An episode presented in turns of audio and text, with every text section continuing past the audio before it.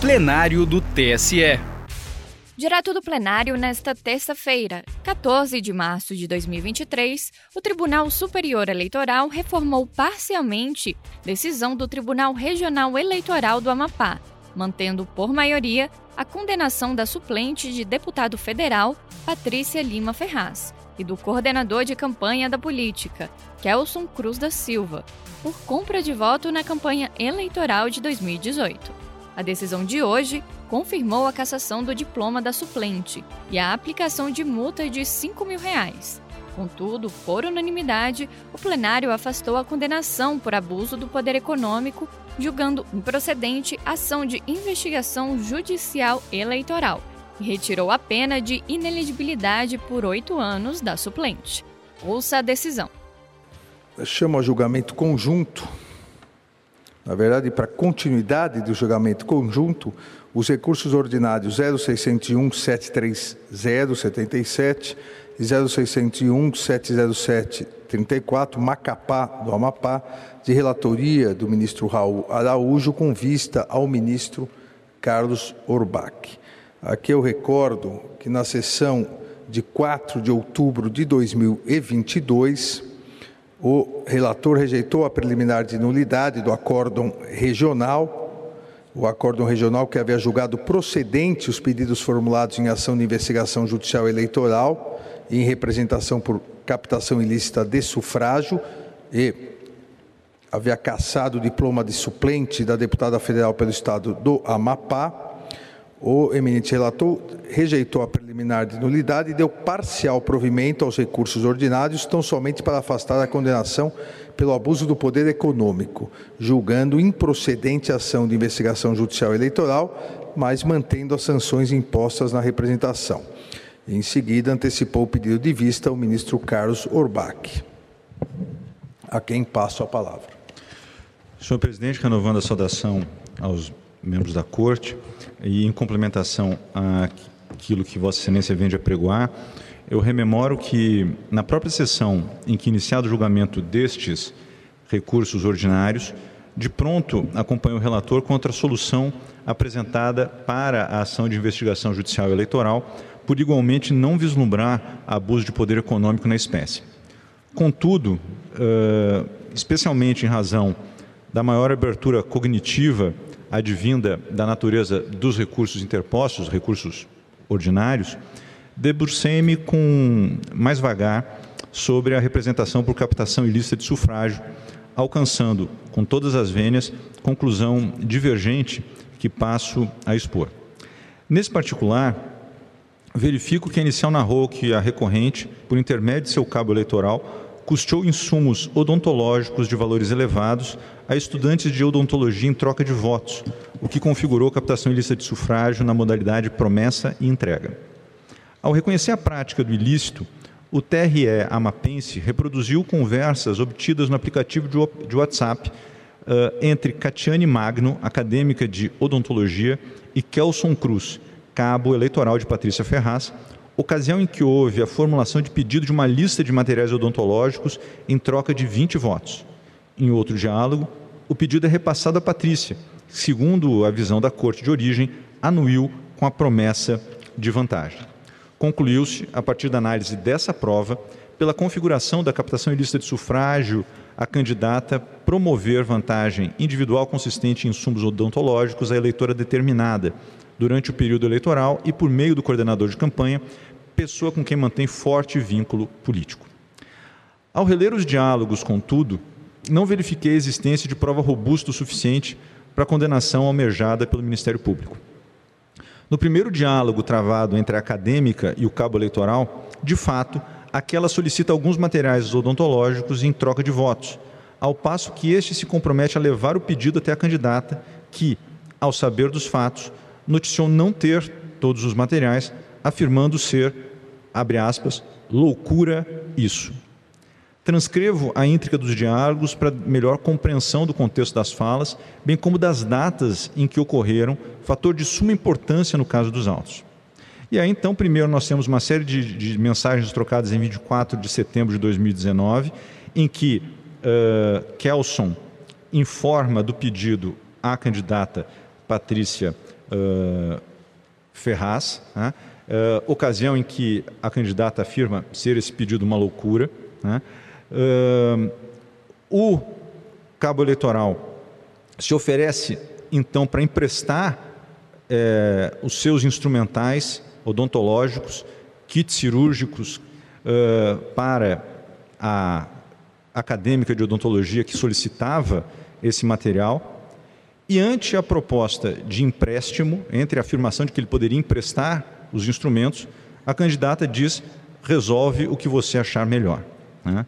Uh, depois, no dia 26 de setembro, ou seja, dois dias após esse diálogo, há, por meio de WhatsApp, um chamamento da candidata à mobilização para carregar carros do comitê.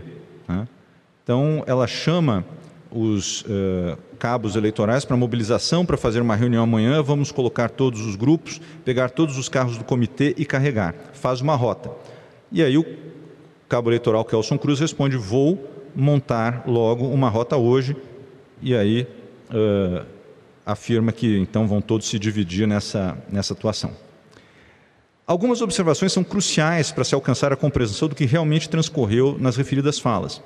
De início, é importante notar que a acadêmica Catiane Magno efetua o pedido do material odontológico em troca de votos para Kelson Cruz no dia 20 de setembro de 2018, como se vê nos diálogos que constam do ID número tal, a folha 59. Kelson Cruz pede a lista de materiais e o que é atendido para no que é atendido por Catiane Magno, que Dois dias depois, em 22 de setembro de 2018, questiona-o sobre a situação, obtendo resposta apenas em 23 de 9 de 2018. Uh, no dia 22, Catiane Magno manda uma mensagem para Kelson Cruz. Você falou com a doutora Patrícia sobre a minha situação? No diálogo de 23 de setembro, Kelson responde que falou sim, que tem materiais uh, de consumo lá, né, e que uh, se, ele pode ajudar com kits que são dele. Né, se quiser, lhe empresto. Esses kits cirúrgicos são os EPIs, ela responde que sim, e aí segue um diálogo. Nesse sentido, vê-se que o primeiro diálogo transcrito, travado entre Patrícia Ferraz e Kelson Cruz, ocorreu em 24 de setembro de 2018, ou seja, posteriormente aos diálogos existentes nos autos relativos a Catiane Magno. Quando o cabo eleitoral fala para a acadêmica em 23 de nove de 2018 que repassou o pedido por ela feito à candidata, tudo leva a crer que se está diante de uma inverdade, mesmo porque a primeira mensagem na qual constam tais informações foi remetida para Patrícia Ferraz apenas no dia seguinte, em 24 de nove de 2018. Não bastasse isso, quando Kelson Cruz realmente repassa o pedido para Patrícia Ferraz, ele, com decisão própria tomada e sem anuência prévia da candidata, afirma que, abre aspas, tem uma relação de material que está precisando, tem alguns instrumentais que tenho, então diz que posso emprestar para ela para o semestre e queria saber do resto. A reação da candidata, inicialmente, é afirmar que eles não teriam todos aqueles materiais e que o pedido seria uma loucura, como já mencionei. Após, Kelson Cruz afirma que poderia emprestar alguns materiais dele e Patrícia Ferraz fala para ele resolver o que achar melhor, porque aquela situação já fugia do controle dela, advertindo para não se comprometer com o que não tivesse. Não há, na sequência, nenhuma informação acerca do retorno de tal diálogo para a solicitante Catiane Magno. A leitura descontextualizada das datas leva a crer que o diálogo estabelecido entre Kelson Cruz e a acadêmica em 23 de nove de 2018 seria o momento de repasse das informações coletadas junto à candidata, configurando a triangulação do ajuste, Contudo, o cabo eleitoral informa a Patrícia Ferraz sobre os pedidos apenas no dia seguinte, em 24 de nove de 2018, sem nenhuma notícia acerca de novas conversas com a acadêmica e o cabo eleitoral na sequência.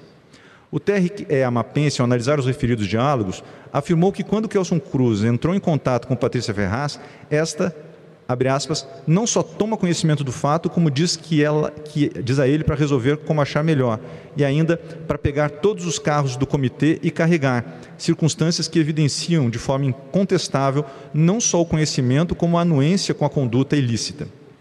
Ocorre que da simples leitura do diálogo, vê-se que o trecho pensado pelo tribunal referente à fala de pegar todos os carros do comitê e carregar estava inserido em outro contexto, que era o da mobilização política Novamente, o aspecto cronológico é importante, pois essa fala ocorreu em 26 de setembro de 2018, ou seja, dois dias após o assunto referente aos insumos odontológicos. A frase, ao menos na minha leitura, expõe uma mudança de assunto. Kelson Cruz falava sobre algumas pessoas que estavam pedindo materiais e o tema foi encerrado. Dois dias depois, Patrícia expôs qual seria o verdadeiro foco do momento: mobilizar para uma reunião que ocorreria no dia seguinte. A partir da leitura da passagem, concluir que a ordem foi a de carregar os carros com materiais odontológicos, como, previ, como presumiu a corte de origem, é, com todas as vênias, uma interpretação criativa. Da mesma forma, não compreendo que houve, na espécie, o comando claro de Patrícia no sentido de prometer a compra de voto ou anuir com o ato.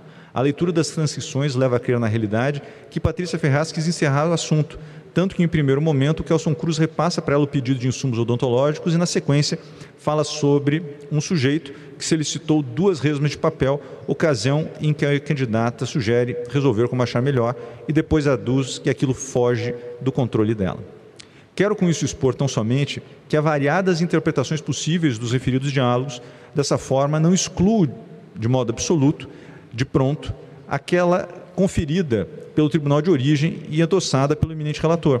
Mas apenas aponto a existência de outra leitura que, a meu ver, é igualmente provável, sobretudo diante da observância das datas dos diálogos e da ausência de nova conversa entre o solicitante do material e o cabo eleitoral após este repassar os pedidos para a candidata.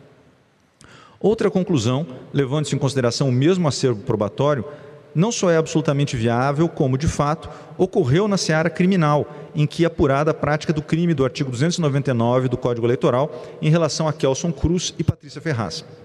Naquela oportunidade, a candidata, por insuficiência de provas, foi absolvida em sentença transitada em julgada, em julgada por isso, isso porque, apesar das conversas via WhatsApp, dos depoimentos colhidos e das demais provas coligidas, e aqui destaco a ficha de pacientes contendo a informação relativa ao título de eleitor indicarem a possível ocorrência de crime de corrupção eleitoral, entendo que não restaram comprovadas a autoria e materialidade exigidas para sustentar um decreto sancionatório. Isso porque, no decorrer da instrução processual, não se logrou êxito em relacionar as condutas imputadas à acusada a um determinado eleitor de forma a descortinar dolo específico que requer o tipo penal. Dessa forma, não restando comprovado ao longo da instrução processual qual ou quais eleitores a acusada teria corrompido, fazendo persistir apenas a presunção de que tais fatos teriam ocorrido, deve ser aplicado o princípio do indúbio pro réu em favor da acusada. Diante desse cenário, é relevante notar que não houve nos autos a oitiva de Catiane Magno, uma vez que o investigante desistiu da testemunha, como consta da alta de audiência acostada no ID número tal. Tal diligência poderia lançar luz mais certeira acerca dos reais acontecimentos retratados nos diálogos, cuja transcrição se mostrou insuficiente para alcançar o grau de certeza necessário à condenação. Destaco que, para ficar configurada a existência de captação ilícita de sufrágio, é necessário juntar aos autos robusto conjunto probatório da prática do referido ilícito eleitoral, não bastando meras presunções, sobretudo em virtude das graves sanções decorrentes à procedência do pedido. E aqui eu faço uma citação ao decidido por esta Corte no julgamento do RESP 06541, de relatoria do eminente ministro Mauro Campbell Marques. Com efeito, orientado pelo entendimento desse tribunal acerca da matéria e considerando que após a detida leitura de todo o acervo processual não vislumbrei conjunto probatório suficiente para testar a presença do necessário dolo específico, entendo que não restou configurada a prática de captação ilícita de sufrágio na espécie. Ante o exposto, pedindo todas as vênias ao eminente relator, divijo parcialmente de Sua Excelência para dar provimento aos recursos ordinários, com afastamento não só da condenação pelo abuso de poder econômico, mas também da alegada captação ilícita de sufrágio e, com isso, julgar improcedentes a AIGE número tal e a representação número tal, ambas oriundas de, uh, do Amapá. É como voto, senhor presidente. Agradeço eminente ministro Vistor.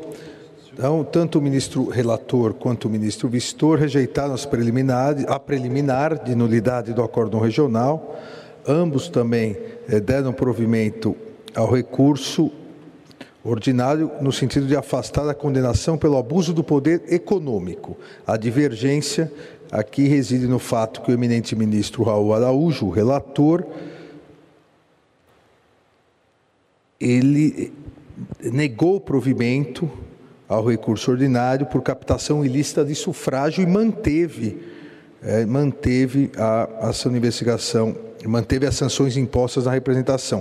E o eminente ministro Carlos Orbach, nesse caso, também deu provimento ao recurso ordinário por captação ilícita de sufrágio, julgou improcedentes ambas as ações de investigação judicial eleitoral e a representação.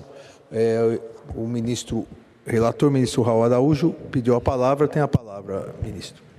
Obrigado, senhor presidente. Cumprimento o eminente ministro Carlos Roubar, que nos traz um excelente eh, voto e, e, nos convida a novas reflexões nessa hipótese. É, é, o caso é de, marcadamente de assédio do eleitor ao candidato, e não o contrário. Não, não temos uma candidata que busca eleitores ofertando vantagens, é o contrário. O eleitor vem solicitar vantagem em troca de votos, seriam 20 votos. O, os diálogos mais patentes, como consta do voto vista, são travados entre a eleitora ofertante de voto em troca de vantagem e o cabo eleitoral da candidata. As conversas envolvendo diretamente a candidata são bem discretas, é, são travadas entre esta, a candidata, e o seu cabo eleitoral, que fazia aqueles contatos com a dita eleitora. É uma hipótese realmente limítrofe, me, me, me parece. Então, se a maioria deste colegiado, com maior vivência e saber nas lides eleitorais, é, entender que não há uma comprovação suficiente, eu ajustarei meu voto. Por hora, mantenho no sentido de é, é, é, no sentido que apresentei, negando provimento ao recurso e, e é, farei qualquer ajuste se, se, for o caso.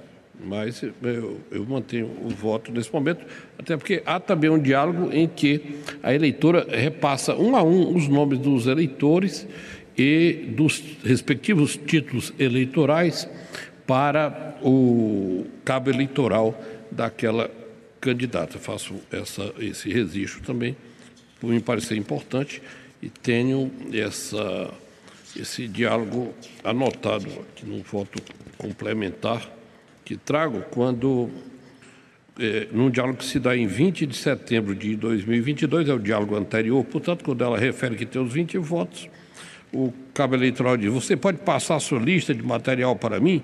Posso ver para você. Vou fazer o possível por você. Aí vou repassar sim. Só um momento, diz ela. Muito obrigado. Lista dos votos que eu tenho para ele. Aí fulano, tal, o título eleitoral tal, é bem é, é, expresso, os, ficam bem expressos os nomes e os respectivos títulos dos eleitores. É isso, senhor presidente. Agradeço o ministro o relator, ministro Raul Araújo, e passo a palavra ao ministro Sérgio Banhos. Senhor presidente, senhora ministra, senhores ministros, doutor representante do Parque Eleitoral, senhor presidente, as questões foram muito bem postas e contrapostas. Eu, senhor presidente, tive muitas dúvidas em relação ao que seria o melhor deslinde para essa controvérsia. Entretanto, a análise cronológica daquelas mensagens trazidas no voto vistor me convenceram é, no sentido de que não há prova robusta. Então, senhor presidente, por essa razão eu entendo é, acompanhar a divergência com as vênias do relator, que nos brindou, como sempre, com um voto de notável saber jurídico. Agradeço, ministro Sérgio. O ministro Ricardo Lewandowski. Senhor presidente, Vossa Excelência destacou bem quais são os pontos é, controvertidos nesta questão eu cumprimento tanto o relator quanto o vistor pela verticalidade dos votos que preferiram, mas eu vou pedir vênia divergência é, quanto à caracterização do ilícito previsto no artigo 41A da Lei das Eleições. É porque eu considero que os autos dispõem de elementos suficientes, de provas robustas, mais do que elementos, simplesmente, a respeito da ocorrência dos fatos ilícitos. Destaco nesse sentido a apreensão de fichas de anamnese dos pacientes atendidos pelo projeto Dentistas Sem Fronteiras, que injustificadamente continham os números de título de eleitor, zona e sessão eleitorais. Também chama atenção para o fato de as conversas entretidas no aplicativo WhatsApp, obtidas após a autorização judicial, revelarem a execução de ações voltadas à obtenção de votos em troca de promessas de entrega de insumos odontológicos. Essas circunstâncias eh, formam o meu convencimento no sentido de que a captação ilícita de sufrágio está evidenciada de maneira inequívoca nos termos do artigo 41A da Lei 9.504, 97, e, portanto, senhor presidente, com essas brevíssimas considerações, pedindo vênia divergência, acompanho o relator tão somente para afastar a condenação pelo abuso, pelo, por abuso do poder econômico. É como voto. Agradeço ao ministro Ricardo Lewandowski, ministra Carmen Lúcia. Senhor presidente, senhores ministros, reiterando os cumprimentos a todos, também eu vou pedir vênia a divergência. É, o ministro relator, Raul Araújo, agora enfatiza, este é um caso limítrofe, porque as conversas na verdade, narram o contato com o chamado cabo eleitoral, não diretamente. Entretanto, o ministro relator, no seu voto, minudenciou todas essas conversas que nos levam a afastar, no meu caso, como fiz com, acompanhando o ministro relator, a afastar a condenação pelo abuso do poder econômico, julgando improcedente a AIGE, entretanto, mantendo as sanções impostas na representação. Peço vênia, como disse, ao eminente ministro Vistor, que tanto detalhou, especialmente as datas das conversas, mas estou acompanhando, senhor presidente, o ministro relator. Obrigado, ministra Carmen. Ministro Benedito Gonçalves. Obrigado, presidente. Sempre renovando saudações a este tribunal, a esse plenário. E no tocante ao voto, antes, antes, é, antes de proferi-lo, elogiar a qualidade apresentada dos votos do relator e do vistor, é, mas eu vou pedir vênia ao, à divergência e ficaria com o relator, fico com o relator, que deu parcial provimento aos recursos tão somente para afastar a condenação pelo abuso do poder econômico, julgando, em consequência, improcedente a AGE. É como voto, presidente. Agradeço ao ministro Benito Gonçalves. Eu também peço todas as vênias à divergência mas entendo que, em relação à captação ilícita de sufrágio, a condenação do recorrente encontra suporte é, em vários diálogos, e já citado um deles, é, em que no dia 20 de setembro de 2018, é, a, no diálogo, Catiane Magno fala: Estou com 20 votos para ela, posso já lhe repassar a lista com os nomes, títulos, zona e sessão de cada um para você e posso trabalhar juntamente com vocês em tudo o que quiserem. Quero que repasse isso para ela. É, o que mostra um, um assodamento eleitoral gigantesco. Então, peço vênia ao eminente ministro é, Vistor, que divergiu e acompanho o relator. O tribunal, por unanimidade, rejeitou a preliminar de nulidade do acórdão regional e, no mérito, por maioria, deu parcial provimento aos recursos ordinários, tão somente para afastar a condenação pelo abuso do poder econômico, julgando. Por favor. Eu estou fazendo uma correção no dispositivo do voto que inicialmente não vai, não vai, não vai alterar o voto, porque daí não, nós vamos ter só... que votar tudo de novo. Eu estou fazendo uma correção é. no dispositivo. Aí eu vou divergir que... de Vossa Excelência, se é, Vossa Excelência. É apenas para, para é, dizer que damos provimento ao recurso ordinário para afastar a condenação pelo abuso do poder econômico e desprovimento ao recurso ordinário, de, eh, de modo a manter as sanções decorrentes da captação ilícita do sufrágio, do sufrágio na representação. Ok. Então, é, o, o, Tribunal, por unanimidade, rejeitou a preliminar de nulidade de acórdão regional, também por unanimidade, eh, deu provimento ao recurso ordinário para afastar a condenação pelo abuso do poder econômico, julgando improcedente a ação de investigação judicial e, por maioria, negou provimento ao recurso ordinário, mantendo as sanções impostas na representação nos termos do voto do relator, vencidos parcialmente, vencidos nesse tópico os ministros Carlos Orbach e Sérgio Banhos. Para mais informações, procure na Justiça Eleitoral pelo RO 0601 730 77 e o RO 0601 707 34. Justiça Eleitoral, a justiça da democracia.